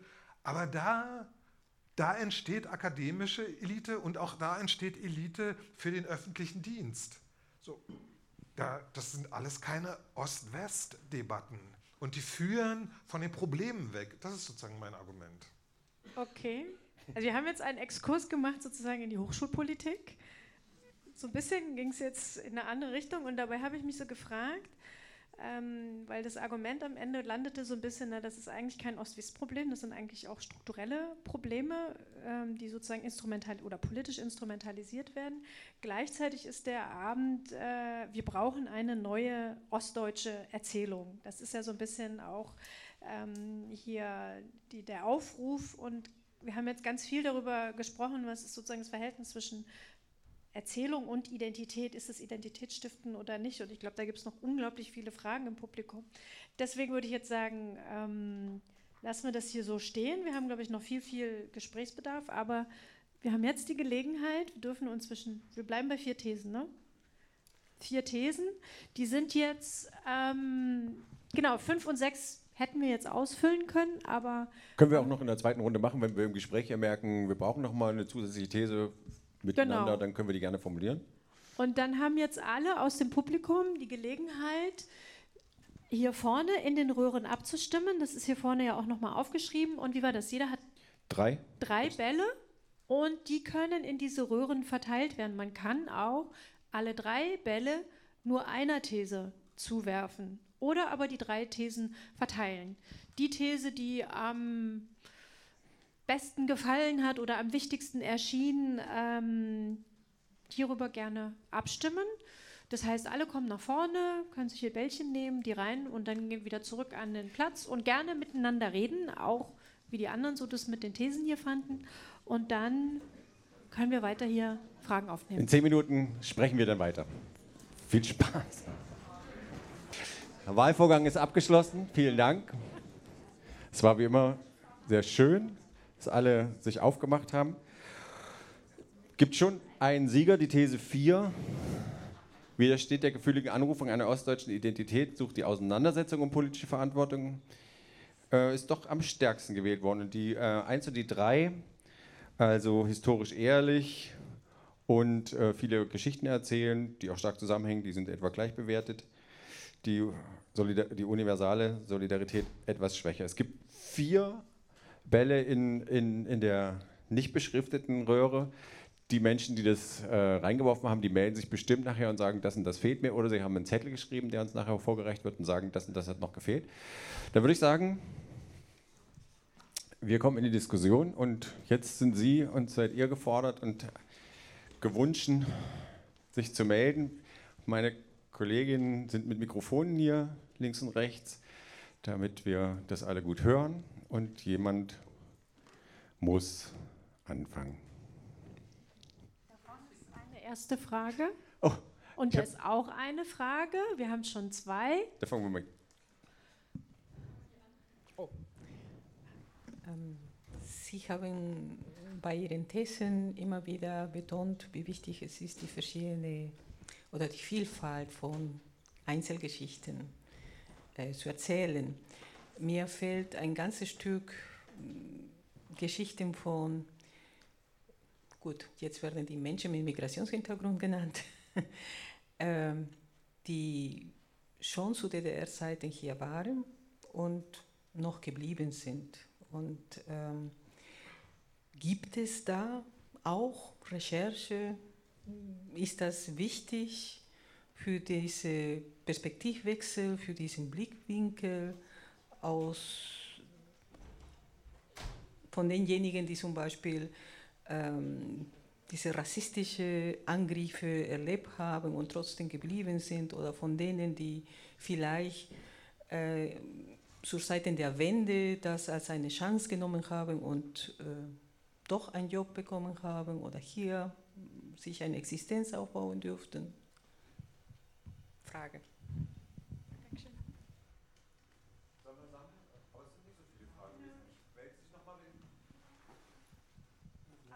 Würde sagen, wir machen nacheinander. Ja, ich, ich, weiß nicht, ob es wirklich so gut passt, weil es gar nicht so sehr. Ach so, dann. Ich würde die Frage, die Antwort und dann die nächste Frage. Ich habe zwei Bücher darüber geschrieben. Das, das, eine heißt Fremde und Fremdsein in der DDR äh, und das andere heißt äh, Alt, äh, Ankunft, Alltag, Ausreise zu äh, äh, transkulturellen äh, Beziehungen in der DDR. Ähm, das haben wir eigentlich damals gemacht, weil wir auch den, äh, sozusagen eher, wie es in der Zeitgeschichte sowieso so ist, dass es sozusagen immer ganz starke Impulse aus äh, öffentlichen Auseinandersetzungen um Geschichte gibt und dann sozusagen immer die Frage steht, äh, äh, was wissen wir eigentlich darüber, was gibt, sozusagen der, deswegen ist sozusagen die Zeitgeschichte eigentlich entstanden ursprünglich aus der Auseinandersetzung mit dem Nationalsozialismus. Ja, gibt es, gibt es bestimmt nicht genug. Äh, es gibt auch inzwischen viele andere Autoren, aber es führt zu einem interessanten Punkt. Wenn Sie in der Leipziger Nationalbibliothek äh, historische Bücher ab Jahrgang 1990 eingeben, dann kriegen Sie so einen, inzwischen so einen Titelauswurf von 7000 Büchern.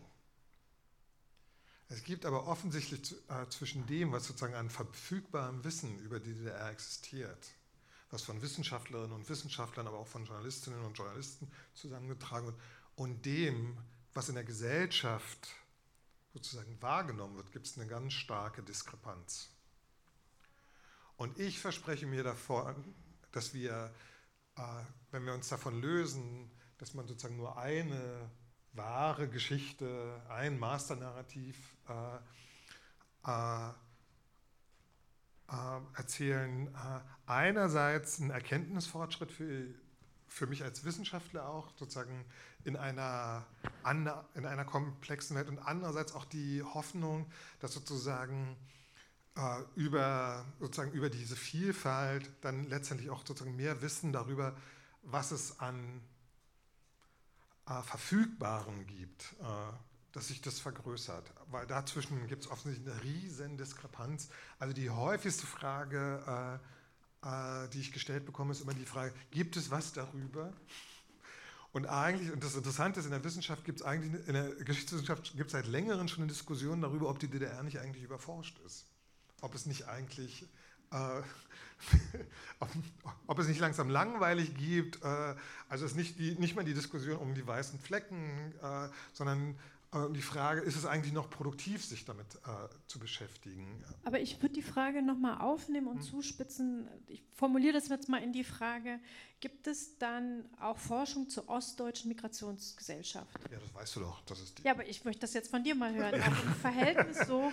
Ähm, ja, natürlich. Äh. Aber wie, wie ist die sozusagen im Verhältnis zu einer westdeutschen äh, äh, äh, Forschung, wie das Verhältnis zueinander ist? Ist das eigentlich also ein breites Forschungsfeld? Ist es nicht. Also du hast zwei Bücher geschrieben, aber ich würde jetzt nämlich sagen, ist eher die Ausnahme. Na, das stimmt auch nicht richtig. Äh, ich habe zum Beispiel vor, vor vier Jahren, glaube ich, eine, eine Dissertation in Stockholm zu dem Thema äh, äh, begutachten sollen. Das war schön, weil Stockholm, das macht, da fährt man auch gerne hin. Äh, und die haben zum Glück alle nicht äh, Schwedisch gesprochen. Äh, ja, gibt es, aber es ist in gewisser Weise eine Ausnahme, weil Migration als gesellschaftswissenschaftliches Thema oder als geisteswissenschaftliches Thema auch immer noch randständig ist.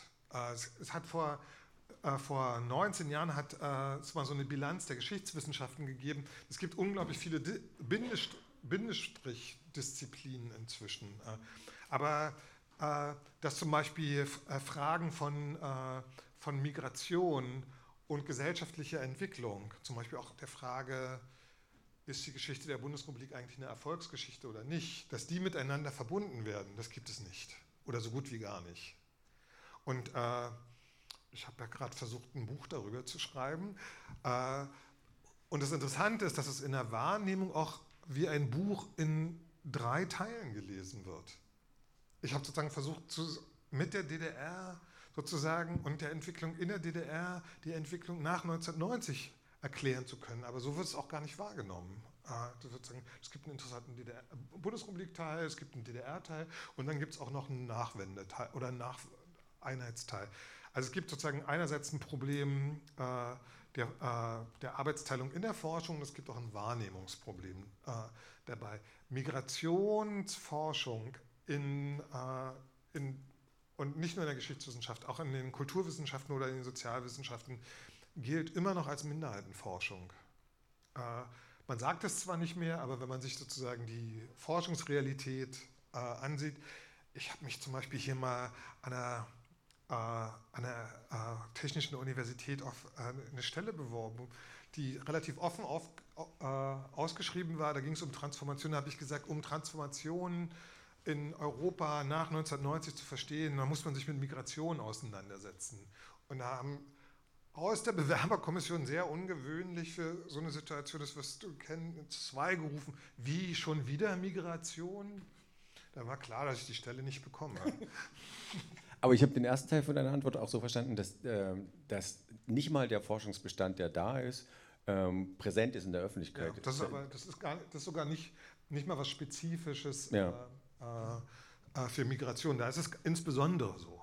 Äh, äh, aber äh, ich finde es zum Beispiel unglaublich erstaunlich, in welcher romantischen Art und Weise über das Verhältnis von Frauen in der DDR-Gesellschaft immer noch öffentlich gesprochen wird und die Forschung dazu ein ganz anderes Bild zeichnen, nämlich ein äh, Bild von hartem Leben, von großer Anstrengung und von Ungleichbehandlung. Und es gibt aber in der Öffentlichkeit eine Erzählung, die hat was mit diesem, mit diesem Wageneffekt, den ich vorhin äh, formuliert habe, zu tun, sozusagen mit dem Vorher, Nachher. Ähm, okay. Nächste Frage. Ja, ich habe ähm, vielen Dank. Ich habe mit, mit, großem Gewinn ähm, zugehört, aber trotzdem hat mich so ein, ein, ein, ein leichtes, komisches Gefühl irgendwie beschlichen. Und ich werde den Eindruck nicht los, dass, dass der Westen oder, oder westliche Eliten viel zu früh ja, so freigesprochen worden sind. Und ähm, im Moment der, im Vorlauf, im Moment der, der Vereinigung gab es ja durchaus auch westliche Beobachter, die einen Kolonialismus ja, haben kommen sehen oder haben drohen sehen oder wie auch immer. Und wenn man zum Beispiel anguckt, ich meine, das Justizwesen ist beschrieben worden, drittklassige die, äh, äh, Juristen, die dann ja, den Justizbereich bespielt haben, in der Verwaltung oder Versicherungsvertreter und so weiter. Wenn man sich anguckt, wie Ostdeutsche, die Sozialwissenschaften ostdeutschen Universitäten aus Bayern her per ja, Direktive besetzt worden sind, mit den Inhalten gleich mit, was nachwirkt, würde sagen, was bis heute nachwirkt. Ähm, ähm, wenn man sich anguckt, wie, wie, wie Schäuble den Einigungsvertrag mit sich selber ausgehandelt hat, und wenn man sieht, ja genau, genau, der war ja angesprochen worden, ganz genau.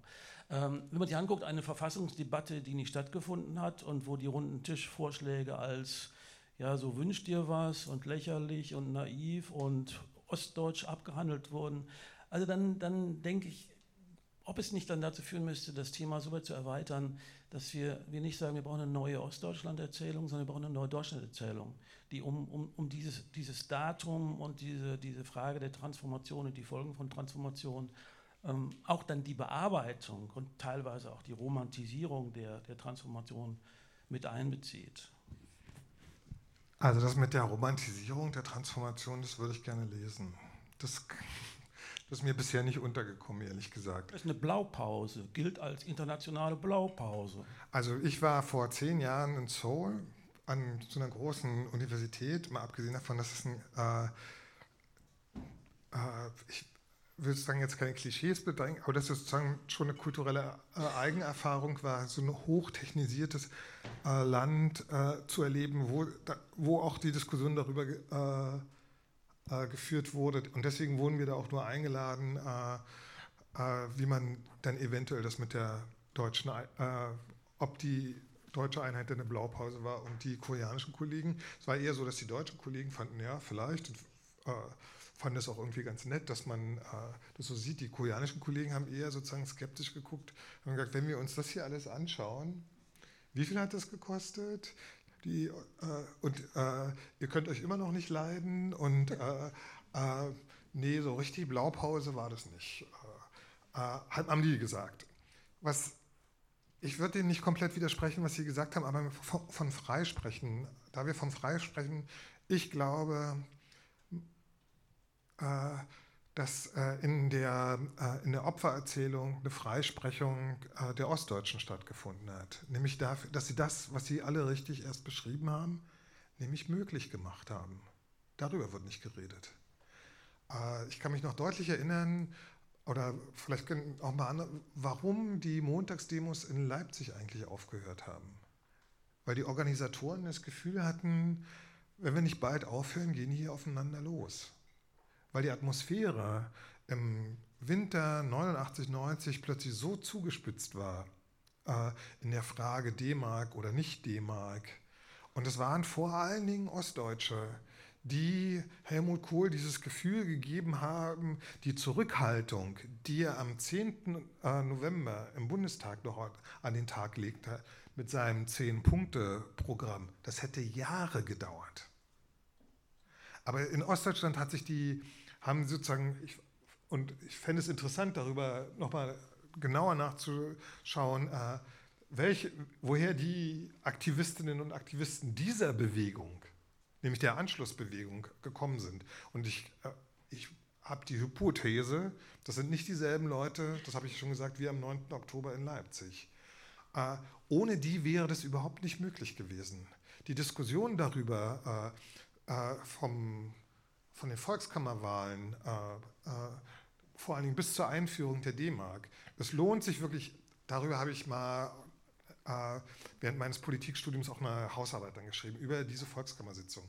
Das ist immer so wieder, wieder so gewesen, dass die Volkskammerabgeordneten aus ihren Wahlkreisen zurückgekommen sind äh, nach der, in die parlamentarische Woche und gesagt haben, in unseren Wahlkreisen ist die Hölle los. Die Leute sagen, je schneller, je besser. Und dann ist es so gekommen, wie Sie beschrieben haben. Profitiert haben davon nicht die, die das gerufen haben. Aber das bedeutet umgekehrt nicht, dass sie damit nichts zu tun hatten. Das wäre mein Argument. Und, und dann, äh, äh, dann würde ich immer, und, und das meine ich sozusagen, man kann es auch sagen, äh, äh man könnte es ja auch hämisch deuten, so nach dem Motto, hättet ihr besser wissen können, äh, seid da selber drauf reingefallen. Ähm, an dem Punkt, und es wird sozusagen ja gerne in dem Zusammenhang Osteuropa angeführt, da wäre das alles so anders gelaufen und irgendwie auch so viel besser. Ist das wirklich so? Schauen wir uns, äh, wenn wir die Vergleiche äh, äh, sich auch nochmal anschauen, unter anderem sozusagen die, äh, die Verinselung des, äh, oder das sogenannte schwebende Parteiensystem, das ist in Ostdeutschland, das gibt es in Osteuropa auch.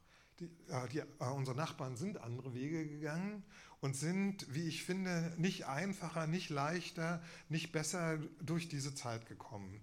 Äh, vielleicht ist es ja so, dass es äh, sozusagen darüber, dass man, in, das wäre sozusagen meine Hoffnung, um das abzuschließen, äh, dass man in Ostdeutschland selber über die Zeit äh, äh, anfängt, anders zu reden als in einem Opfermythos, das dann hilft, dann auch sozusagen zu sagen, und im Übrigen äh, können wir auch nochmal darüber reden, wer davon profitiert hat. Das ist sozusagen eigentlich These 4. Reden wir über äh, politische Macht, äh, reden wir über politische Verantwortung, reden wir über ökonomische Macht und, äh, und die Folgen. Das will ich gar nicht abschließen, aber äh, dass das sozusagen, dass das bedeuten würde, dass die Westdeutschen, sozusagen die Westdeutschen die Verantwortung tragen. Den, darauf käme es mir noch an, auf den Unterschied. Ich meine, äh, sozusagen, das ist jetzt äh, sehr persönlich. Ich bin vor drei Wochen durchs Ruhrgebiet gefahren zu einer Konferenz. Also blühende Landschaften würde ich das nicht nennen. Es, lohnt sich auch nochmal darüber nachzudenken, ob sozusagen, das war ja mal so eine Ausgangsüberlegung, ob das, was, da, äh, was in Ostdeutschland stattgefunden hat, vielleicht nicht nur was mit den Leuten hier gemacht hat, sondern dass da auch Dinge passiert sind in einer Art und Weise und auch mit einer Radikalität hier durchgesetzt wurden, die sozusagen äh, als Prinzip durchgesetzt werden sollten. Und äh, da sehe ich dann gar keine Entlastung mehr. Aber es spricht wiederum für die These von, von Marc Arnhöfel zu sagen, im Grunde muss daraus auch noch mal eine gemeinsame deutsche Geschichte werden, weil hier Prinzipien sozusagen angewendet werden, die sich auf den, auf den Westen zurückwirken. Ne? So. Im Moment dominiert hier die erste Reihe total die Meldeliste ich, ich gucke. Also ich glaube, wir haben wirklich einige. Also okay. wie, wie, viel haben wir jetzt? Weil ich sehe hier vorne, da hinten, hier, da. Ich habe jetzt gerade vier okay. im Blick. Wollen wir Fragen mal sammeln? Dann sammeln wir jetzt erstmal. Pino, du hast das Mikro. Im Grunde genommen ähm, habe ich jetzt gar keine Frage mehr, weil das jetzt sowieso schon beantwortet worden, beantwortet worden ist. Ich glaube eben auch, es schließt sich überhaupt nicht aus. Das eine stimmt genauso wie das andere. In meiner Erinnerung wenn ich eine ganz kleine Geschichte beitragen darf, ist es eben so, diejenigen, die, die in Dresden rund um die Gruppe der 20 gab es ja dann so verschiedene Arbeitsgruppen, die versucht haben, selber irgendwie ein Stückchen zu gestalten aus ihrem Erfahrungshintergrund. Und die sind weggewischt worden wie nichts. Und zwar von den Leuten, und das waren tatsächlich andere Leute, die gesagt haben, ja, was, was macht ihr euch denn für komische, keine Experimente, ne? was macht ihr euch für flausige Gedanken? Im Westen, die wissen doch, wie es geht. Die sollen doch jetzt mal kommen und uns das so einrichten. Und das, das, das, regt mich also auch total auf, dass es genau die Leute sind, die sich jetzt hinstellen und frustriert sind und womöglich irgendwie dann Richtung AfD abwandern, weil sie jetzt wieder beschissen worden sind. Das sind genau die Leute, die damals verhindert haben, dass diese Selbstermächtigung irgendwie funktioniert. Und trotzdem stimmt es genauso, glaube ich, auch, es ist jedenfalls auch meine Erfahrungsstück, dass dass ein Teil, nicht beileibe nicht alle, aber ein Teil derer, die dann gekommen sind, sozusagen als Beamtenhilfe oder auch gerufen worden sind als Beamtenhilfe, natürlich dann auch so exklusive Clubs gegründet haben, zu denen Ostdeutsche eigentlich äh, keinen Zugang hatten. Und zwar nicht, weil sie ausgeschlossen worden sind, sondern weil das natürlich auch was mit Identität zu tun hat. Das waren die, die waren sich vertraut Die haben sich dann abends getroffen in irgendwelchen Kneipen, die womöglich dann auch noch ein bisschen teurer waren und haben sich gefreut, dass sie jetzt doch irgendwie mal zur Creme gehört haben und nicht mehr die arbeitslose äh, akademische ja, Elite kann man ja dann nicht so richtig sagen, die sind sie dann halt geworden. Also das, das, das ergänzt sich ja. Insoweit stimmt es. Müsste eigentlich dann irgendwie auch eine gesamtdeutsche neue These werden, aber, aber, sich da, aber ich finde auch, es ist wichtig für Ostdeutschland nochmal deutlich zu machen, meine Güte, wir haben das selber so als Wahlvolk uns eingebrockt und jetzt müssen wir da irgendwie auch wieder rauskommen. Noah, hast du noch die Übersicht? Ah, ja. Hier vorne zwei, dann aber auch da und da. Ah, hier ist schon ein Mikrofon und dann kommt es nach vorne. Okay. Hallo, guten Abend, Jan Witzer von den sächsischen Verhältnissen. Ähm, neue Ostdeutschland-Erzählung. Ich gucke mal ein bisschen voraus. Ihre letzte These macht Diversität stark. Eine Gegenbewegung zu Diversity Rules ist Abgrenzungsideologie. Wie können wir diese Diversität schön erzählen, ohne die Abgrenzungsmechanismen zu verstärken? Also weniger Blick zurück, mehr Blick voraus. Und die zweite Frage, ähm, ich fand das nette Beispiel, dass Sie jetzt Großvater sind, ganz hübsch. Das ist ein Teil Ihrer Identität. Müssten wir nicht die Begriffe Ossi und Wessi als unterkomplex zurückweisen? Also wenn jemand sagt, ich bin Ossi, damit sagt er alles Mögliche oder ich bin Wessi oder was auch immer. Ähm, das muss doch einsortiert werden. Und ich finde, es ist so einfach zu sagen, ich komme halt aus dem Osten und damit ist alles erklärt. Da ist eben nichts erklärt. Und ich wüsste gerne, wie wir da zu einer Erzählung kommen, die die Diversität, die Sie in These 4 beschreiben, deutlicher nach vorne bringt und vielleicht welche Beiträge hier auch dazu ähm, geleistet werden können.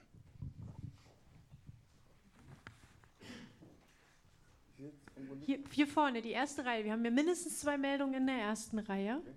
Ah ja. Äh, ja, ich war also sozusagen auch sehr angenehm überrascht, was Sie da sozusagen gesagt haben, vor allem über diese sagen wir, Erinnerungslücke, die sich da offensichtlich herausgebildet hat.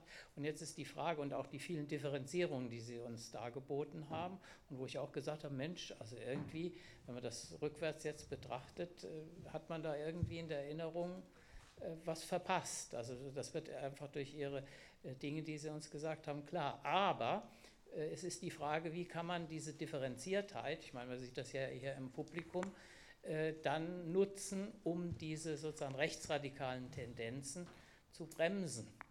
Oder, oder ich meine, im besten Fall wäre es ja aufzulösen. Also ich meine, mir steht in Erinnerung, dass eben dieses Phänomen der NPD 69 kam sie im Bundestag und dann sind dann sozusagen eben auch wieder verschwunden. Aber diesmal scheint mir diese Sache sozusagen äh, virulenter zu sein und sich auf größere Teile der Gesellschaft zu erstrecken. Und da ist für, für mich jetzt nochmal die Frage, um das zuzuspitzen, wie kann man ihre Differenziertheit, sagen wir dann auf geschickte Weise vereinfachen, um diesen gefährlichen Tendenzen entgegenzutreten. Kannst du noch eine Frage aufnehmen? Hier vorne war noch. Und wo haben wir noch? Ah, da hinten. Okay. Ähm, meine Frage bezieht sich so ein bisschen auf die Demos. Ich habe da so gerade in meiner Erinnerung einen, Zeit, äh, einen, Artikel von der Zeit, der ist, glaube ich, ein, zwei Monate jetzt her. Ähm, da ging es so darum, dass es auf der einen Seite ja die gab, die protestieren gegangen sind in der DDR und sich ähm, quasi für die Wende eingesetzt haben. Und auf der anderen Seite gab es aber auch die, die das vielleicht nicht wollten, dass die zu wenig berücksichtigt wurden. Und meine Frage wäre jetzt, müsste man das nicht auch in die Erzählung mehr mit einbauen? Zumal ich persönlich, ich könnte da jetzt keine zahlenmäßige Gewichtung vorlegen, äh, vornehmen, ähm, weil mir einfach die Empirie da fehlt.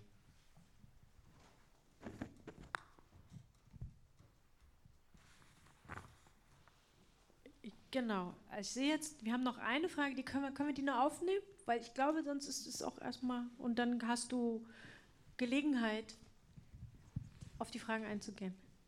Also ich würde sagen, eine ostdeutsche Identität habe ich nicht, aber ich habe eine eindeutig ostdeutsche Vergangenheit.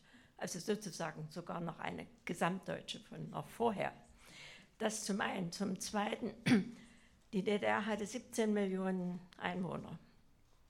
Wie viel davon sind 89 auf die Straße gegangen? Vielleicht zwei Millionen oder ein paar mehr, ich kenne keine Zahlen. Das heißt, der große Rest hat sich verhalten und von dem Verhalten wissen wir nicht viel.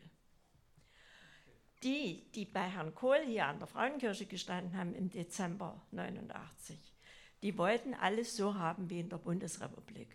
Und sie haben nicht überlegt, dass sie alle negativen Dinge auch mit einkaufen. Und zur Wahl 90 äh, ist zu sagen, da war ich nicht die Einzige, die gesagt hat, also die Ideen, die die Bürgerrechtsbewegung, die runden Tische, Verfassung neu gestalten und so weiter, wunderbar. Aber jetzt brauchen wir eine Regierung, die klare Kante zeigt. Und in vier Jahren können wir uns neu entscheiden. Wir haben dann eine Demokratie und dann können wir unsere Gedanken hoffentlich einbringen. Und so ist es vielen gegangen. Und dass wir dann Leute aus dem Westen bekamen in Universitäten und, und, und, und, und, die wollten wir. Die sollten uns ja sagen, wie es in der Bundesrepublik langgeht. Und als sie dann da waren und festgestellt wurde, dass es eben nicht immer die erste Wahl war, dann war es schon zu spät. Und jetzt müssen wir sehen, wie wir da wieder rauskommen. Also gemeinsame Vergangenheit, aber keine gemeinsame Identität. Die ist so breit, die Bandbreite dessen, was in der DDR gelebt wurde und gelebt hat. Bevor Patrice Putrus antwortet, will ich nochmal sagen, es liegen noch diese Zettel da. Wer jetzt nicht ähm, sprechen möchte, kann meinen Kolleginnen auch so einen Zettel rüberreichen. Wir versuchen in, der, in den nächsten, in den zwei Fragerunden, die wir vielleicht noch schaffen, das mit einzubauen. Ähm, okay, ähm, das Beispiel mit dem Großvater habe ich genannt, äh, um sozusagen auf die Veränderbarkeit von Identität hinzuweisen. Dass sozusagen, äh, dass, dass sozusagen die Behauptung, dass man sozusagen äh, eine ein eindeutige, immerwährende, gleichbleibende Identität besitzt, die finde ich lebensfern. Und das Leben bringt einen sozusagen äh, immer wieder an den Punkt, äh, das sozusagen zu demonstrieren. Und manchmal geschieht es so durch neues Leben. Äh, ich habe sozusagen, äh, um das sozusagen auch nochmal zu ich habe mal eine Zeit lang geglaubt, ich müsste die DDR festhalten mit allem, was es gab. Ich hab, bin überall rumgerannt, habe sozusagen die äh, aus den äh, Bücherhalden, die überall rumlagen. Ich meine, tonnenweise sind Bücher vernichtet worden aus der DDR. Da bin ich rumgekrabbelt und habe sozusagen die Bücher rausgesucht, von denen ich glaubte, die müsste ich unbedingt haben. Ich habe Amiga-Schallplatten gesammelt und irgendwann hatte ich gedacht, boah, brauchst du gar nicht. Äh, also bestimmte Bücher habe ich behalten, aber die meisten nicht. Und das sage ich nicht deswegen, weil jeder so sein muss, sondern um darauf hinzuweisen, wie veränderlich äh, das ist und wie wenig nützlich das ist, sozusagen, das sozusagen äh, das zu so einer Form von Überwölbung äh, und Vereinheitlichung zu machen. Äh, ich glaube aber nicht, dass man Diversität äh, positiv erzählen muss. Äh, das, das, das, wäre sozusagen, das wäre mir zu volkspädagogisch, ehrlich gesagt. Sondern ich glaube, dass man sich mit Unterschiedlichkeit auseinandersetzen muss, dass es die gibt dass sozusagen, dass die Verhältnisse nicht vereinfacht werden, sondern als so kompliziert betrachtet werden, wie sie sind und wie sie auch nicht einfacher werden. Und das davon sozusagen, das ist der Optimismus, den ich daraus nehme. Ich glaube, das äh, kann helfen, gegen die Vereinfacher äh, sozusagen sich selbst zu immunisieren. Äh, die Leute, die vereinfachen, haben dafür in aller Regel äh, Motive, die liegen außerhalb äh, dessen, was sozusagen häufig davon, äh, was argumentiert äh, wird. Äh, es ist nämlich nicht so, dass Diversität einfach nur einfach sozusagen das, äh, das Paradies auf Erden ist. Da geht es um Konflikte, äh, um unterschiedliche Interessen. da geht es um Missverständnisse oder nicht, sich nicht verstehen wollen. Aber sozusagen in in einem wissenschaftlichen Verständnis das deutlich zu machen, kann auch helfen, sozusagen äh, in der Gesellschaft damit anders umzugehen, als ständig die Frage zu stellen, warum bist du nicht so, wie ich bin? Aus dieser Frage selbst haben sich im 20. Jahrhundert schwerste Konflikte äh, entwickelt. Aus der Behauptung, jemand habe so zu sein wie man selbst. Äh, und im Übrigen würde ich deswegen auch Ossi und Wessi nicht zurückweisen. Ich habe überhaupt gar kein Problem mit, äh, darüber. Ich habe sozusagen, meine ostdeutsche Geschichte ist ein Teil meiner Biografie, so wie Sie gesagt haben, das ist Teil meiner Geschichte. Die sagt aber über mich eigentlich viel weniger aus als ganz andere Sachen. Und das ist sozusagen der Punkt, auf den ich aufmerksam machen will. Es geht sozusagen nicht um Zurückweisung, um Zurücklassung, sondern um zu fragen, äh, ob man sozusagen in solchen Unterschiedlichkeiten sich nicht sozusagen gegenseitig auch wieder erkennen kann. Was äh, deshalb glaube ich sozusagen, dass diese Art der Beschäftigung selbst noch nicht die Hilfe gegen den Rechtsradikalismus ist, wie, wie Sie gefragt haben. Sondern ich glaube, das ist eine, äh, oder, ich habe den Eindruck, dass es eine Hilfe ist, sozusagen dem Drängen der Rechtsradikalen zu widerstehen. Nämlich äh, es gibt äh, einen Modus bei den Rechtsradikalen, der sozusagen für die Gesamtgesellschaft äh, ein ernstes Problem ist, wenn sozusagen außerhalb des, der Rechtsradikalen der Eindruck entsteht, na irgendwie haben sie doch schon recht. Man könne sozusagen die Probleme damit lösen, wenn man nur die Leute loswerden würde. Das ist sozusagen die Haupterzählung. Einerseits lohnt die Geschichte des 20. Jahrhunderts, was passiert, wenn man die Vorstellung hat, man müsste die Leute nur loswerden. Äh, äh, und dann würden sich die Probleme lösen, was für Probleme daraus entstehen. Und andererseits, die konkreten Probleme werden dann nicht verhandelt. Und darauf, denke ich, sollte man dann in gesellschaftlichen Auseinandersetzungen äh, hinweisen. Nämlich sozusagen sich von den Vereinfachungen auch da zu verabschieden. Was die Demos angeht, darauf hatte ich ganz am Anfang hingewiesen. Äh, ich habe äh, hab eine Hypothese über die Teilnehm Teilnehmerinnen und Teilnehmer an den unterschiedlichen Demos. Aber das wird schwer herauszufinden zu sein, weil die ostdeutschen Soziologen damals eher selber mitdemonstriert haben, da oder dort, und keine Erhebungen äh, äh, gemacht haben darüber. Also äh, wäre eine Lösung, sozusagen zu, äh, sozusagen zu fragen, ob sozusagen die Erinnerungen Einzelner an die Zeit eine plausible Erklärung dafür liefern, was für unterschiedliche Leute es eigentlich sein konnten. Äh, lustigerweise habe ich mal Interviews gemacht vor, vor zehn Jahren mit Protagonisten der Umweltbewegung in Leipzig, äh, die ganz stark das gemacht haben. Die, die gesagt haben, wir haben zehn Jahre lang Umweltarbeit gemacht von den acht, in den 80er Jahren und dann kommen am Schluss 88, 89 kommen die, diese Ausreiseleute und besetzen die Räume, die wir erreicht haben, diese Öffentlichkeit, die wir ein bisschen erreicht haben und machen die für ihre, so, und das war richtig so, die Parasiten, die haben uns, so, sowas haben die gesagt, so in den Interviews, die, die, Ausreisewilligen, die was ganz anderes wollten als wir, haben, haben, sich vor die Kirchen gestellt und das, was wir geschafft haben an Öffentlichkeitsarbeit, haben die besetzt. Und dass das Fernsehen gekommen ist, da haben die sich dann plötzlich davor gestellt. Da ist genau die These, die, die du sagst. Das sind ganz andere Leute und das könnte man sogar darüber rauskriegen. Ja, ich glaube aber, die Frage war ja auch, äh, die ging sozusagen dann auch auf den Zeitraum danach. Äh, also, ja. Äh, und ich glaube auch, das gibt sozusagen äh, plausible Annahmen darüber, dass es, äh, dass da sich tatsächlich auch unterschiedlich, dass es nicht nur sozusagen ein Wandel der Einstellungen, das wäre mir ein bisschen zu, hm. äh, zu schnell, aber das ist sozusagen anders. Und natürlich äh, am 4. November, die, sozusagen, ich weiß, ich bin jetzt auf feindlichem Territorium, am 4. November hat auf dem, in Ostberlin auf dem Alexanderplatz die größte Demonstration bis dahin stattgefunden. Manche sagen eine halbe Million, manche sagen eine Million. Darauf kommt es mir gar nicht an.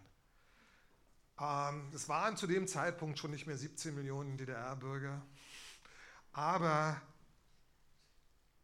aber es waren eben auch nicht alle da. Daraus lässt sich der Schluss ziehen, dass sozusagen diejenigen, die dort waren, einen bestimmten Antrieb haben, den können wir rekonstruieren. Aber dass es eben ganz viele, sogar die überwiegende Mehrzahl der Leute sozusagen sich nicht daran beteiligt haben. Ich kenne manche Leute, die sind aus Leipzig an dem Tag äh, nach Berlin gefahren und dann wieder zurück. Das war damals eine ziemliche Reise, die dauerte so zwischen vier und fünf Stunden, weil sozusagen die Infrastruktur ja schon auch ein Problem war in der DDR. Äh, und haben dann Montag daran teilgenommen. Ich kenne aber auch Leute aus Erfurt, die gesagt haben, wir sind nicht nach, wir sind nicht nach äh, äh, Berlin gefahren, weil Donnerstag, in Erfurt wurde donnerstags demonstriert, wir das hatten. Und sie sagen heute auch, aber wir waren nie alle Erfurter. Wir wurden immer mehr und es hat sich auch verändert, auch auf so einer, aber die Vorstellung, dass sozusagen diese öffentliche Repräsentation, die dort stattgefunden hat, gleichzeitig den Willen aller, nämlich in dem Satz, wir sind das Volk, äh, äh, wiedergegeben hat, die ist schlicht falsch. Also die kann man widerlegen. Was aber mit dem Wir sind das Volk ja eigentlich gemeint war, war ja nicht mal auch dieses Wir sind ein Volk, sondern so nach dem Motto, hallo Volksdemokratie, wir sind das Volk, nicht ihr. Nicht ihr in den grünen Jacken und ihr nicht mit den Ledertäschchen an der Ecke und auch nicht die hinter den Kameras, sondern wir. In, insofern stimmt das mit, dem, äh, mit der Selbstermächtigung, aber das ist, kein, sozusagen, das ist keine Bewegung gewesen, an der immer alle gleichermaßen mit den gleichen Vorstellungen äh, teilnehmen. Und wenn man sozusagen sich das eingesteht, dann ist letztendlich auch das Volkskammerergebnis von, 1909, äh, von 1990, vom 18. März, nicht so eine große Überraschung. Weil ich meine, Wahlbeteiligung fast 94 Prozent. Also bei, bei dieser Wahl hat es ganz wenige Ostdeutsche gegeben, die sich nicht beteiligt haben. Und das Bild war dann, Überraschung, so ganz anders als äh, das Bild, was es an den, bei den Demonstrationen gegeben hat, an den runden Tischen gegeben hat. Und sozusagen, wenn wir das mit einbeziehen, sozusagen schon äh, in unserer Interpretation, verändern sich auch die Art und Weise, wie wir über diese Zeit reden und wie es sozusagen auch zu diesen Veränderungen gekommen ist. Ostdeutsche Identität, äh, okay, äh, nur noch zum, ich will nicht sagen, das wäre ein Fehler, ich will nicht sagen, dass sozusagen Identitätsbildungsprozesse nicht wichtig wären. Das wäre vollkommen falsch. Ich will sozusagen nur darauf hinweisen, dass die sozusagen vom Ursprung des Wortes her äh, sozusagen was mit einem selbst vor allen Dingen zu tun haben. Wie ich die Welt wahrnehme, wie ich mich in der Welt sehe, wie ich in der Welt anerkannt werde, das ist ein hochgradig individueller Prozess. Den sozusagen auf ein Element zu reduzieren, nämlich wo ich geboren wurde, das ist der Punkt, den ich absolut problematisch finde.